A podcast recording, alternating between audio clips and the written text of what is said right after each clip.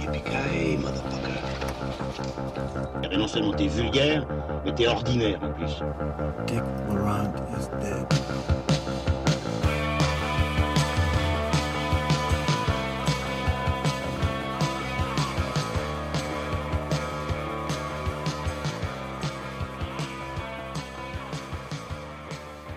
Chères auditrices et chers auditeurs, bonjour, bienvenue dans Transmission, la table ronde cinéphile qui fait le grand écart entre pop culture et cinéma d'auteur. Aujourd'hui, on vous revient de nouveau avec un numéro un peu plus court que d'habitude, un peu plus spécial, puisqu'on va le consacrer uniquement au seul et unique film Requiem pour un massacre ou Viens et regarde, le film d'Elem Klimov, qui ressort euh, par la grâce du distributeur Potemkin dans une copie neuve le 24 avril dans les salles françaises. On espère très fortement qu'il sortira également dans les salles belges. Donc euh, Requiem pour un massacre, le film réalisé en 84, sorti en France en 87, qui avait fait grand bruit et je pense que c'est là que beaucoup l'ont découvert quand il est ressorti en DVD en 2007. On en parlera dans euh, la- les 20 minutes qui suivent avec mon camarade Lucien Alflans. Lucien, comment vas-tu? Très bien, et toi, Oli? Ça va, merci. Et euh, monsieur Manuel Assela également. Manu, on a rien à foutre. Alors, je vais peut-être euh, dresser un petit peu un petit, un- un- un- je vais situer le film et puis euh, ensuite euh, on, on parlera un peu du, des qualités cinématographiques du Requiem pour un massacre d'Elem Klimov. Donc Elem Klimov, c'est un cinéaste russe. Il est né en 1933, il est mort en 2003.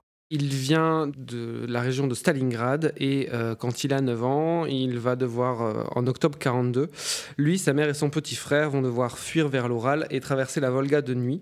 C'est ce qu'il raconte dans les bonus du DVD sorti en 2007. Sa maman aurait voulu lui cacher les yeux, mais il a préféré justement regarder. Et euh, ça lui restera en tête toute sa vie. Il a un parcours euh, plutôt d'abord technique et scientifique avant de faire euh, ses études au VGIC, donc l'Institut moscovite des études cinématographiques. Ses premiers films sont plutôt des satires, dans lesquels il mêle des éléments documentaires, des images d'archives, des scènes de fiction. En 75, il réalise un film qui s'appelle Rasputin l'agonie, qui va mettre 10 ans à sortir. C'est un film qui est sur la décadence de l'aristocratie russe en général et de la dynastie Romanov en particulier. Elem Klimov ne sera pas content de ce film, pas seulement par, par le fait qu'il a mis 10 ans à, à- à- à la sortir, mais euh, il, il va le désavouer. Enfin, il aura un désamour pour ce film. C'est ça qui va le mener à réaliser ce film. Viens et regarde. Je crois aussi qu'il y a la mort de sa femme qui a joué dans, le, dans, dans, dans la gestation. Sa femme était ce- également réalisatrice. Elle est morte alors qu'elle venait de commencer le tournage d'un film, et c'est Klimov qui a terminé ce film également. qui a terminé ce film et euh, il, il a- l'air de dire que c'est ça qui lui a donné envie d'aller vers quelque chose de plus sombre. C'est cette période de sa vie qui lui a donné envie d'aller vers quelque chose de plus sombre avec ce film-là, qui est un film qui, était, qui avait déjà été écrit, écrit dans les années 70, qu'il a écrit dans les années 70 sous le, sous le titre de travail de Tuer Hitler. J'y reviendrai. On y reviendra, je pense que ça, ça semble évident. Mais donc, en tout cas, après euh, Viens et regarde, il ne- il n'aura plus jamais, enfin, il le dit de nouveau dans les bonus DVD, il n'aura plus jamais envie de faire un autre film. Il est euh, scénarisé par Elem Klimov lui-même et Ales Ademonovitch, euh, parce que ce dernier Adamonovitch a euh, écrit une nouvelle qui s'appelait Récit de Katyn dont ils se sont inspirés. Et euh, le titre de travail, en effet, du film, c'était Tuer Hitler, mais euh, la Goskino, donc c'est la, production nationale russe avec laquelle tu ne faisais rien d'autre, puisque c'est le parti, quoi, euh, a mis très très longtemps à mettre le feu vert pour faire un, un tel film. Et notamment, une des conditions, c'était qu'il change le titre. Et apparemment, euh, Elem Klimov a demandé à son frère de regarder dans l'Apocalypse, et il a vu la récurrence comme acronyme de ce terme, comme NC, viens et regarde. Et c'est pour ça qu'ils ont utilisé ce titre. Klimov dit lui-même que le, titre était, évidemment pas à prendre dans son sens littéral, mais plutôt, euh, euh, métaphorique, comme une idée de, tuer le, monstre en soi plutôt que de tuer Hitler euh, pour tuer Hitler, et ce qui donne lieu, aller spoilons directement, à une scène absolument magnifique en fin de film. Mais on pourra commencer par parler de cette, scène-là, Bah oui, si vous voulez. ça. Mais je vais euh, juste faire le, le petit pitch, euh, juste dire que le, le travail euh, de photographie est signé de Alexei Rodionov et que le film est interprété par deux jeunes comédiens inoubliables qui sont Alexei Kravchenko et Olga Mironova. C'est quoi l'histoire de, euh, de Viens et regarde? C'est assez simple. Ça se passe en Biélorussie en 1943 et euh, on va suivre un petit garçon qui s'appelle Flora. Il a 14 ans, 13-14 ans. Au début du film, il joue sur une plage et euh, il joue à la guerre avec euh, un petit voisin. Et il va déterrer, réussir à déterrer le, le fusil d'un soldat. Et rentrer à son village, il va, il va dire à sa mère qu'il veut partir en guerre parce que justement, en fait, tous les, les soldats avaient besoin d'avoir un, un fusil avec eux. Donc lui, il va, va vouloir partir en guerre. C'est un peu un fusil de Tchekhov, quoi. Malgré son jeune âge, il est quand même recruté. Il quitte sa mère et ses sœurs et euh, va rejoindre un campement. Et alors que les soldats euh, partent, partent au combat, euh, lui, il est laissé au campement du fait de son jeune âge. Et il fait alors la connaissance de Glasha, une jeune fille à peine plus âgée que lui. Ensemble, ils vont vivre quelques instants d'innocence avant que le camp ne soit bombardé et que, en gros, la guerre euh, fasse son office et que Flora euh, vive un- une expérience de la guerre euh, et que nous la, vivions avec lui. On, peut peut-être commencer euh, par, par- par parler du film et faire comme le fait le film lui-même dans, cette euh, su- superbe scène finale et, remonter à la, jeunesse du film. Parce que on parlait du titre Tuer Hitler et voilà, je pense que c'est un film que on va, on va, on va pas se priver euh, de, de, de racon- de raconter euh, certaines scènes clés. Oui, C'est mais même si on le raconte, le- l'expérience du film L'expérience est, est- voilà, Ouais, mais- était racontable et à vivre. De toute façon, c'est un film à vivre, ça c'est sûr. Mais on À survivre même. Euh, Donc tu voulais parler de la fin, la fin du film qui renoue pour le coup avec euh, une tradition russe assez, assez forte d'utiliser les archives d'une manière quasiment expérimentale. Ouais, et là, dans, de, donc de manière. euh, alors que ce garçon en fin de film était totalement transformé par son, par son, par son voyage au bout de, l'enfer, euh, il va tirer avec ce fusil qui, qui, qui, Il a déterré en début qu'il de a film. déterré en début de film et qu'il qu'il chérit tout du long du film, tirer ses premiers coups de feu avec sur un son propre reflet dans l'eau et sur le portrait d'Hitler, un portrait d'Hitler euh, sous cadre euh, dans une flaque de boue, la boue a aussi une énorme importance dans le film comme tous les éléments. C'est une idée qui est d'abord absolument bouleversante et sublime et euh, interprétée hallucinamment bien par ce, par ce gosse dont j'ai déjà oublié le nom. Non mais je veux dire, l'idée sur le papier, le gamin va tirer sur un, un portrait, euh, peut paraître légèrement ridicule, mais dans le film Ah, dans le film, ça c'est absolument génial, d'autant que chaque coup de feu est entrecoupé de, de, D'images de- d'archives. d'images d'archives inversées, donc qui partent de la, de la, de la fin de, de- de la séquence jusqu'au jusqu'au début pour remonter jusqu'à De la découverte des camps jusqu'au... jusqu'à la jeunesse du Parti national euh, socialiste. euh. Jus- Jusqu'à la naissance d'Hitler. Ouais, c'est ça. Jusqu'à la naissance, d'Hitler. et qu'est-ce qu'on va voir en dernier, en dernier- À la fin de cette séquence de montage d'archives, c'est justement une photo d'Hitler enfant. Ouais. euh, et euh, en gros plan, ce qui va nous renvoyer vers les gros plans qu'on voit du personnage tout au long du film et qui va nous renvoyer vers nous-mêmes en fait, puisque ce personnage nous regarde sans arrêt.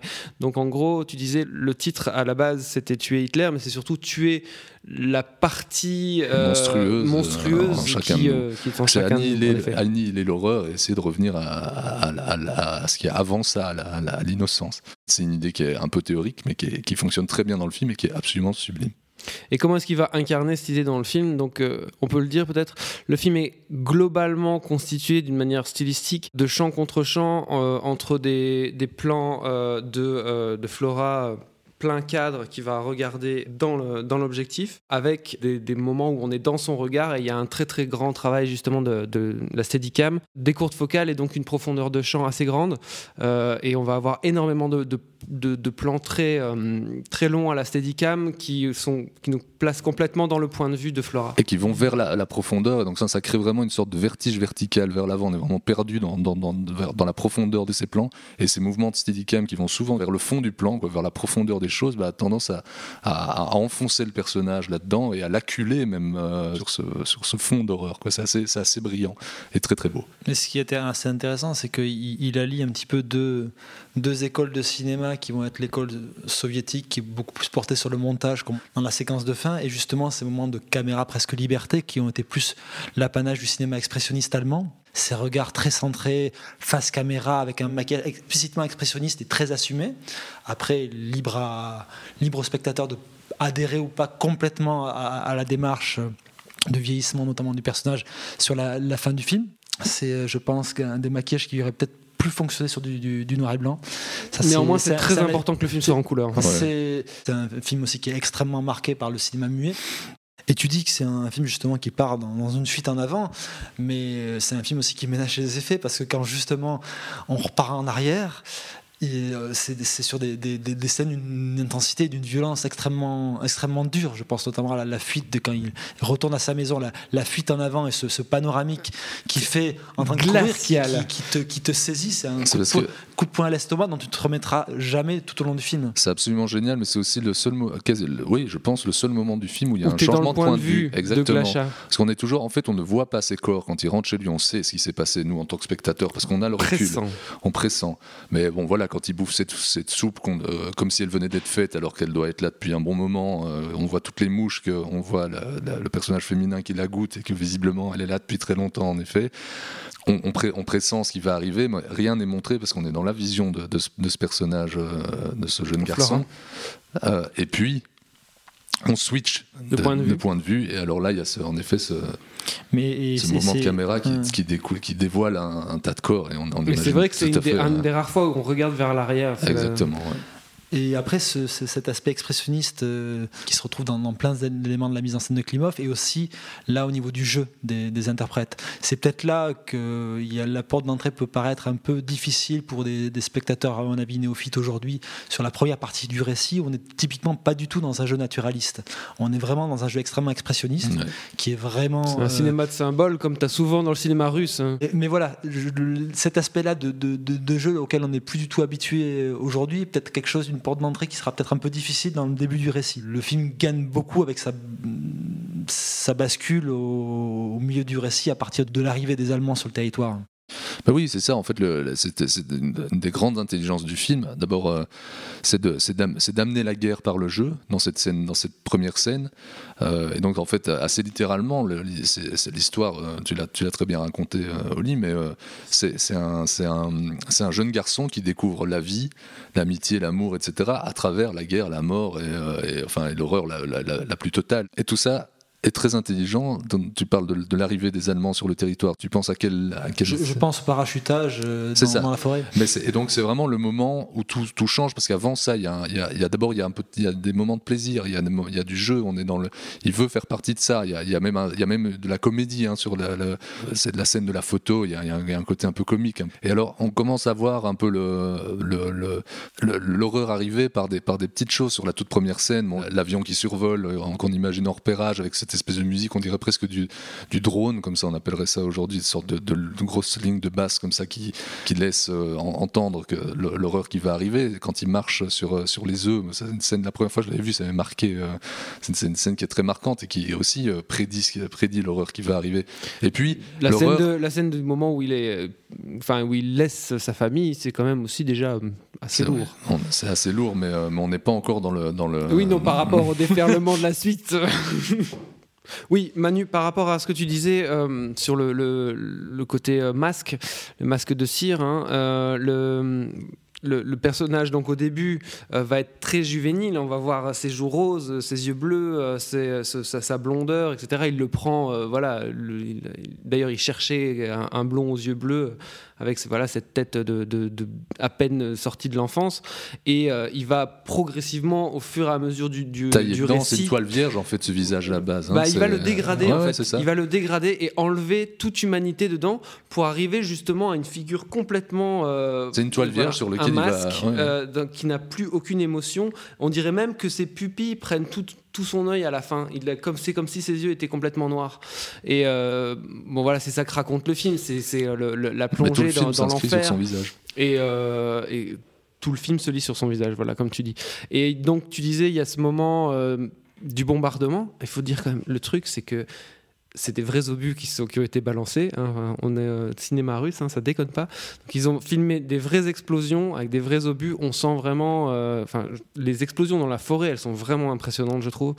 Euh, et après, il y a une scène de fusillade sur le champ là, avec la, vache. C'était des vraies balles tirées. La vache est vraiment morte. Euh, le, gamin dans le, marais, au début, il avait un pantalon de, plongée et Klimov lui a dit de l'enlever pour que. Attends, je, il, je, l'avais noté. Pour qu'il sente le prix des choses. C'est hallucinant. Ces, scènes sont d'une dureté, ne serait-ce que quand il traverse le marais.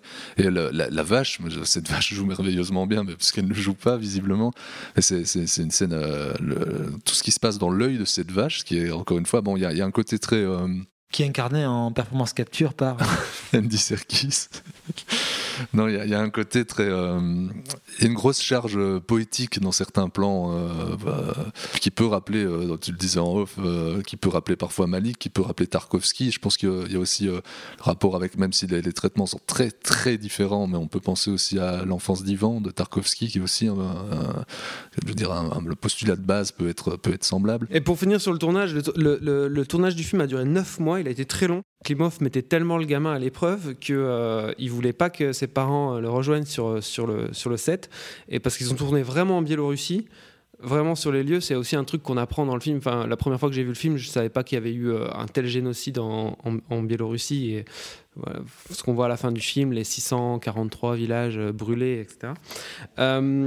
Et en fait, le, Klimov a engagé un, psychologue hypnotiseur pour euh, que le, gamin ne perde pas les pédales au fur et à mesure du film, au fur et à mesure du tournage, pour qu'il l'accompagne et voir que le, gamin euh, tenait la route psychologiquement. Quoi. bon, il y, a, énormément de choses, à dire enfin voilà on peut parler de ces gros plans euh, qui de nouveau génèrent une empathie aussi totale avec, euh, avec le, personnage et euh, qui vont aussi constamment nous mettre en position de spectateur et de on est comme lui en fait on est on est témoin en fait. On est comme lui. Lui d'ailleurs il va se retrouver empêché au début du film de vraiment participer à la guerre parce qu'il il arrive dans le campement mais on lui dit non non tu ne tu ne viens pas avec nous. Il y a plusieurs fois où il est pris comme ça il est comme sorti du récit presque par magie enfin sorti d'un événement du récit presque par magie qui va nous permettre permettre de, prolonger notre, notre regard de, de, témoin. Par exemple, la scène de la grange, il, il est sorti de la grange et à partir de ce moment-là, ça nous laisse voir ce, ce déferlement euh, d'horreur. Mais, mais, justement, parce que je pense la manière dont, on parlait, dont, il filme son visage euh, en gros plan, lui permet à la fois de le sortir du récit et de ne relire après sur son visage que, que l'impact de la séquence que tu as vue auparavant. Il y a, il y a une, manière de, de, qui est pour le coup très héritée du, du, du cinéma soviétique de, de, jouer ce, carrément un effet de montage entre ce visage que tu vas voir avant, après une séquence et la manière dont tu y vas comme un effet couler de chauffe, en fait, tu, veux, tu vas lire ce qui s'est passé entre les deux. Et ça permet, ça permet de, aussi d'éviter toute euh, réflexion euh, cynique sur l'absurdité d'une telle entreprise euh, qu'est la guerre et de, et de donner un discours qui est beaucoup plus direct. C'est du, c'est du, c'est de l'uppercut. Enfin, c'est du direct. C'est très littéral. La scène très, du marais, littéral. elle est en un seul plan et on a l'impression qu'elle est interminable, quoi. Oui, oui. Entre autres la scène du marais, mais toutes ces scènes et ce, ce, choix de prendre le point de vue quasi unique de, de, de ce personnage et de, ne n'en sortir que, que, rarement. Enfin, exactement ce que vient de dire Manu. Bon, la première fois que j'ai vu le film, enfin, ça, il m'a fait un effet bœuf. Et euh, la, la, deuxième fois que je l'ai revu, ça m'a fait penser à un autre film, un autre massacre justement. Euh, à la tronçonneuse? Ouais, j'ai bizarrement pensé à Massacre à la tronçonneuse, notamment dans le traitement sonore. Euh, le recours à des stridences sonores à plusieurs reprises. Le son est génial. Et aussi le fait que ce qui, fonctionne, euh, ce qui fonctionne à bloc euh, pour moi dans Massacre à la tronçonneuse et aussi dans ce film-là, c'est que tu es projeté dans un monde chaotique qui n'a plus de règles et auquel tu ne comprends plus rien et sur lequel tu n'as plus aucune prise. Et en fait, j'ai l'impression que ce gamin est projeté dans un, dans un dans l'enfer ou dans le chaos ou dans quelque chose dont il n'a pas moralement euh, les codes et dont tous les codes moraux sont complètement explosés et euh, donc euh, qui te qui te met complètement dans une dans une situation de, de, de, panique et de stupeur en fait de stupeur. Et c'est marrant parce que moi ça m'a fait passer un autre film mais pas par un aspect positif qu'on a traité euh, il y a quelques temps, qui est justement Utoya, dans cette dénonciation du fascisme euh, qui, se voulait euh, sous une forme totalement immersive et expérimentale, avec des procédés qui sont, que tu peux retrouver dans un requiem. Et je trouve que le, ça joue énormément en défaveur du film d'Eric Pop, à la fois thématiquement comme stylistiquement. Quoi. Pour appuyer un peu encore ce que, ce que je disais, tu as des scènes, enfin, tu as des, des, plans dans la scène de fin, donc la scène du, du pogrom, là, T'as le, le, SS, il a un opossum. À un moment, t'as as une nana qui se maquille dans une bagnole et tu sais pas d'où ça sort. Enfin, il y a des trucs qui sont des, espèces de chocs euh, complètement euh, qui, qui, produisent un non-sens et, et, donc du chaos, quoi. Et c'est assez, enfin, fou. C'est pour ça que c'est pas, pas inintéressant que que Potemkin qui ressort le film euh, sorte le film avec une affiche qui, évoque assez fortement Fury Road de, Miller parce qu'il y a vraiment un aspect extrêmement outrancier dans, cette séquence-là pour te faire passer cette violence-là où tu perds complètement tout repère, t'es plus du tout dans un, pas du tout dans un registre naturaliste de de la représentation de, de, de, ce type de pogrom, tu es, euh, dans, un truc qui te dépasse complètement, qui est complètement euh, une vision complètement infernale. Mais ce qui est, ce qui est dingue aussi, c'est que l'horreur le, est tangible par, par toutes ces, ces petites choses, mais on, euh, au final, on voit très peu d'assassinats par exemple. Tout ça est hors champ c'est peut-être d'autant pire de, de, de l'imaginer. Je pense que jamais le, la bande son travaille beaucoup, ce que tu ne vois pas aussi. Hein. Absolument, mais ouais, et le fait, bah, c'est un film qui parle beaucoup de regard aussi. Hein. Va, va, va, et regarde, on en parlait plus tôt, mais ça, ça, ça en dit long aussi là-dessus.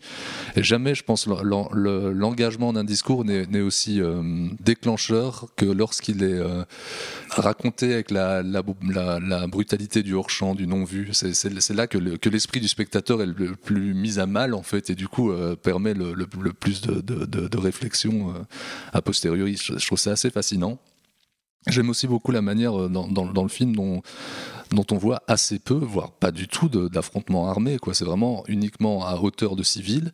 Ça, ça annule peut-être un peu le côté euh, la, véracité, la véracité. Très longtemps hors champ. C'est ça, mais ça, mais ça annule peut-être un peu la, véracité historique, mais ça maximise, je veux dire, la, la véracité émotionnelle. C'est très très beau. C'est jamais, c'est jamais manipulateur. C'est vraiment très. Euh, je vais juste dire aussi que le, scénario, je trouvais vraiment très, très, très, très, très bien construit. Pour moi, il y a, trois, il y a trois parties. Euh, la première partie est une montée absolument horrible jusqu'à cette scène du marais et ce qui va, se, ce qui va arriver après. Et après, il y a une, euh, un relâchement, pour, enfin un relâchement, comme un, certain... Euh, enfin, on peut reprendre son souffle dans une scène qui est légèrement plus, euh, plus, euh, plus légère. Quelques successions de scènes qui sont presque un peu picaresques avec le, exactement, cette, tout à fait. Euh, avec ce vol de vache. Ce, petit bataillon, ce petit bataillon qui se trimballe un, un épouvantail d'éclairs. voilà, il y, a un petit aspect de, respiration au milieu du film, même s'il y a un registre très sombre, mais il y a une petite respiration qui, qui ponctue le film à ce moment-là. Ouais, et qui va te permettre d'affronter la fin, qui est quand même. Parce que si le film n'était qu'une gradation euh, du marais. Enfin, s'il n'y avait pas cette respiration, je pense pas que tu. Enfin, ce serait vraiment très difficile de, de pouvoir encaisser euh, deux heures et quart. Je crois que le film dure deux heures et quart, à peu près 2h18, euh, sur un tel sur un tel niveau d'intensité, c'est pas possible. et je voulais revenir après, aussi peut-être vous poser la question de comment est-ce que vous lisez la Bon, à la toute fin du film, les, on voit les, les SS, euh, les, les, Allemands qui euh, tuent, violent, euh, pillent, incendient, voilà, sont, comme s'ils avaient vraiment donc toute la part noire de, de qui est, au fond d'eux est, est, devenue complètement, les a complètement envahis. Mais à la fin, il y a les, les SS, les, nazis sont euh, pris euh, à leur tour par les, par les Russes, par les Alliés. Et euh, je voulais, enfin, dans une scène qui ressemble un petit peu, c'est un peu la situation de M. le Maudit, hein, c'est un peu la fin et un peu une scène de, de, procès comme ça qui va se terminer très vite par un, assassinat ou pas. Je voulais savoir comment est-ce que vous lisez, vous, le discours de Klimov par rapport à l'armée russe sur bah, ce film C'est là, cette scène-là pour, pour moi, cette, cette, scène finit quand même par un assassinat, par des assassinats. Et donc, pour moi, c'est une manière de montrer que l'ignominie, c'est la guerre elle-même et non, euh, et non les, les, les, gens qui la font, presque plus, euh, enfin, presque plus que les gens qui la font sais pas si elle est aussi claire que ça. Elle est plus, à mon sens, plus ambiguë parce qu'il y, y, a cet aspect notamment sur le, le traitement qui leur sera réservé, euh, les flammes ou, les balles. Et je pense que dans la, dans la, manière dont il joue avec ça, il est plus ambigu que ça. J'ai du mal, je n'aurais pas de réponse à, à, donner dessus, mais je pense que c'est une fin beaucoup plus ouverte et beaucoup plus, ouais, beaucoup plus ambiguë. Je sais pas le positionnement de, de Klimov vis-à-vis de ça, mais moi je me demandais s'il n'avait pas dû euh, modérer ses propos pour euh, passer justement la censure et que son film soit vu. Pas, moi je pense que le, film est tellement littéral tout du long que, que cette scène-là, pour moi, je la, je la, vois de manière littérale et je vais pas, je vais pas commencer à. Enfin, je, vois pas pourquoi. je, vois, je, vois, pas pourquoi il changerait le, il changerait la. Enfin voilà, il est, il est très littéral. On en parlait plus tôt sur tout le long du film. Je vois pas pourquoi il changerait son point de vue en tant que metteur en scène juste sur cette scène-là. Quoi. Bah, il fait quand même monter tout ce, moment, cette arrivée de la torche de ce personnage-là avec les flammes, etc. Et avec ce que ce qui, ce qui, ce que t'évoques ces flammes euh, au moment du film. Le rapport, au moment du euh, et le, fait que les, euh, les mecs vont être, obligés de se s'enduire les uns les autres d'essence, on va dire, enduire certains de, des, des, des, autres soldats d'essence et vont finir par périr sous, le, sous, les balles. Et euh, je pense là, il, crée une sorte de pas d'attente ou de crescendo à ce, à ce moment-là euh, qui résout d'une autre manière. Et donc je pense qu'il est un peu, il n'est pas très clair sur la condamnation ou pas des agissements à mon avis de l'armée russe. Mais selon moi, ce qu'il y a, c'est que donc tout de suite derrière, on va avoir cette scène du portrait qui va te dire que tu as une Enfin, voilà, as une part de, de noir. De portrait et de, et de, reflet. Ouais, voilà. De, oui, voilà, de reflet, de, euh, d'arriver sur l'enfant, etc. Ça aussi, c'est assez littéral et euh, ça arrive juste après, comme tu dis. Donc pour moi, ça, ça justifie. Qui va dire que tu as une part de, noirceur en toi, voilà, tu as une part de monstre en toi plus ou moins grande chez, chez certains qu'il faut, euh, qu'il faut c'est celle-là qu'il faut, qu'il faut tuer ou en tout cas ne pas laisser euh, revenir à la surface. Et on voit en fait selon moi, en tout cas dans l'armée, dans les alliés russes qui vont mettre à mort ces, Allemands, certains, selon moi, ont justement se sont laissés plus ou moins gagner par le côté obscur, si tu vois ce que je veux dire. Mais pas tous. Donc là, il y a une subtilité du discours par rapport aux Russes qu'il n'y a pas du tout par rapport aux Allemands avant. Mais bon, en même temps, euh, enfin, je veux dire, je, lui porte pas grief pour ça parce que là, ils sont dans une, espèce de folie sanguinaire complètement dingue. Et euh, scène de mort qui est une fois aussi montrée hors champ. Euh, laquelle Ah oui, oui, la, mort des, des Allemands à la fin, tout à fait. Très bien, ben, on a été assez long hein, sur le film. Euh, tu voulais rajouter quelque chose, Lucien? Je, Oui, je sais pas, c'est juste, euh, je pense, le, la, grande importance des éléments dans le film. Il y a un rapport dantesque. Au, feu, au, feu qui, au feu qui détruit, à la boue qui salit, à la pluie qui lave. Enfin, tu vois, il y a vraiment, il y a, quelque chose de, très intéressant là-dessus, et ça, ça, ça, lui confère même un côté presque enfin presque carrément élégiaque euh, et, voire presque par certains moments euh, panthéiste comme ça je trouve c'est assez intéressant et je trouve que cette image qui parfois peut être cette lumière qui parfois peut être un peu je sais pas comment dire trouble accentue ce côté là je trouve c'est très très beau. Je pense que c'est Truffaut qui disait que à partir du moment où on filme la guerre, on, développe une certaine fascination pour celle-ci, et donc on ne peut jamais faire un film qui soit totalement euh, anti-militariste. Euh, Fuller, lui, par, euh, Fuller, lui, par contre, disait que pour vraiment savoir filmer la guerre, pour en filmer l'horreur, il faut l'avoir vécu. Et je pense que Klimov, en faisant ce film-là, donne tort à l'un et raison à l'autre. Très bien, merci. Ben, on fera une euh, spéciale euh, film de guerre de Samuel Fuller, un de ces quatre. C'est une bonne idée, tiens, on va la noter euh, sur le côté. donc voilà, courez voir, si vous ne l'avez pas vu, courez voir Requiem pour un massacre, mais ne prévoyez pas trop de, trucs festifs derrière, parce que sinon ça risque un peu de vous gâcher la journée. Mais bon, vous aurez vu un super film, donc en fait votre journée ne sera pas gâchée. Euh, donc on vous encourage vivement à aller découvrir ce film si vous ne l'avez pas vu ou à le revoir si vous l'avez vu. Merci beaucoup. On se retrouve très bientôt pour euh, une transmission plus euh, habituelle autour de, des actualités des sorties. Et sans doute qu'on parlera de l'annonce de Cannes et de, des films qu'il y aura à Cannes. Et on est tout fous déjà, on est tous en train de se toucher les uns les autres. Merci beaucoup et à bientôt.